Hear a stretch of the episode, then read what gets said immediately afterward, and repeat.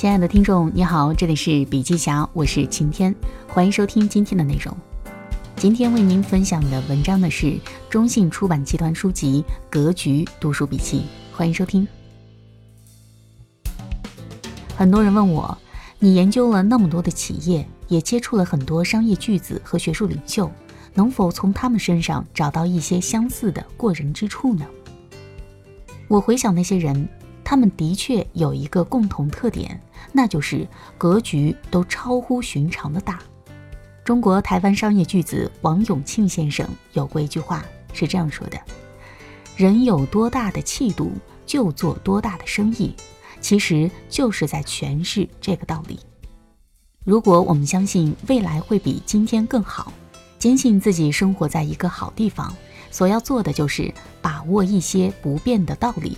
使用正确的方法，做那些能够不断让自己获得可叠加式进步的事情，这样便能立于不败之地。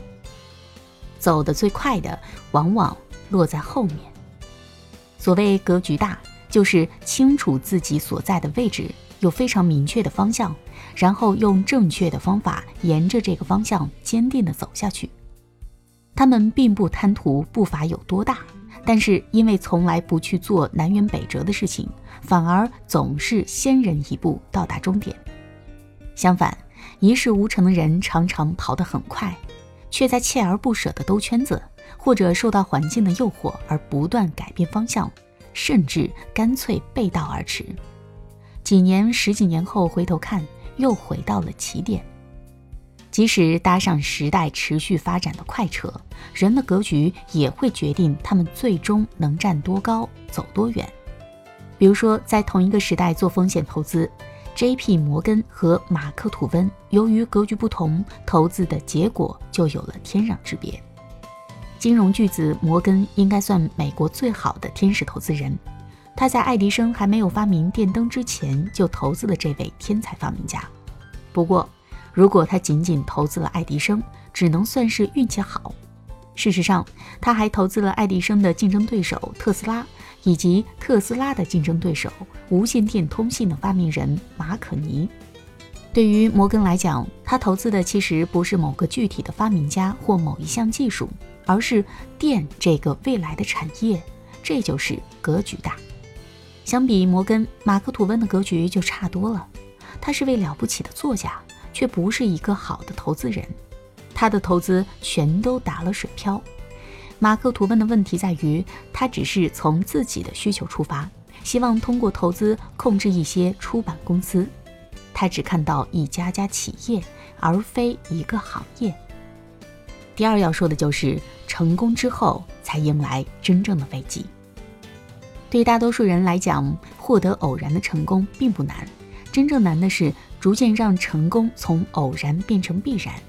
有些人满足于自己某件事做得快、做得漂亮，而大格局的人追求的则是重复的、成功的、可叠加式的进步。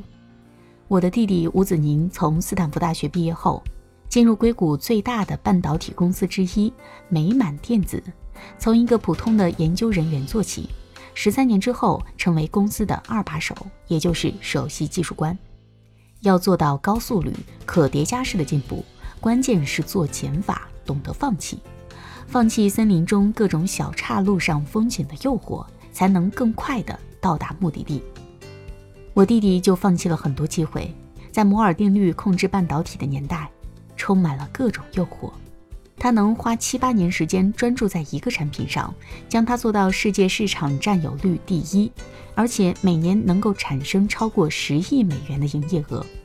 在这个过程中，他还获得了两百八十项美国和国际专利。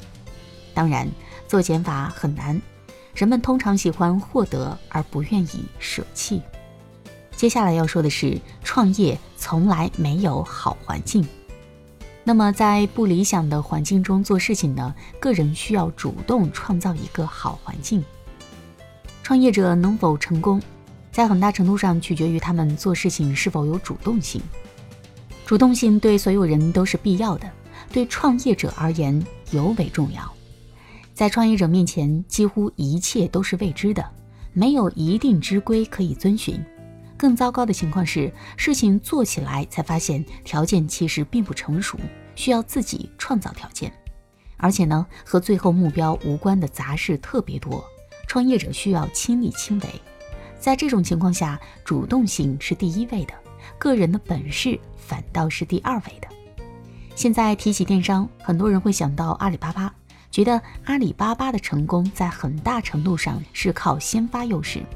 其实，在十几年前，阿里巴巴刚刚开始做电商时，前面已经倒下了一批电商公司，其中最著名的就是八八四八点 com，它是以珠穆朗玛峰的高度命名的。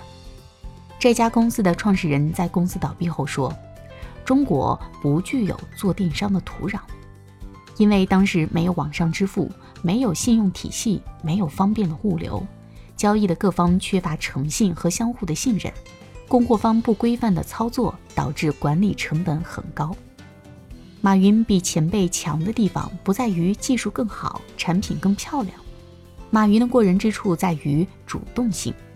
没有支付手段，他就自己做一个；没有信用体系，他就自己建立一个。如果马云被动的把答应风险投资人的工作都做完，然后告诉对方中国目前不具备条件，尝试失败了，那么我们现在可能就看不到阿里巴巴了。跟着人群永远走不到终点，日中则移，水满则溢，这是自然界的铁律。凡事过了头就要格外小心。世界上每一次股灾。都是在人们欢呼经济形势大好、股市即将创造新高的时候发生的，而不是在有人质疑股市偏离了基本点的时候。当一件事情是大家都觉得有好处，要么有大家都没有看到的风险，要么众人都觉得有利可图，其实已经没有利润空间了。那么最后一点要说的就是，要所有人满意，公司早就没了。每一次决定之前，都要广泛听取周围人的意见。没有反对意见的项目，一定存在缺陷。但是，当听取完周围人意见，弥补漏洞以后，就不需要讨论了。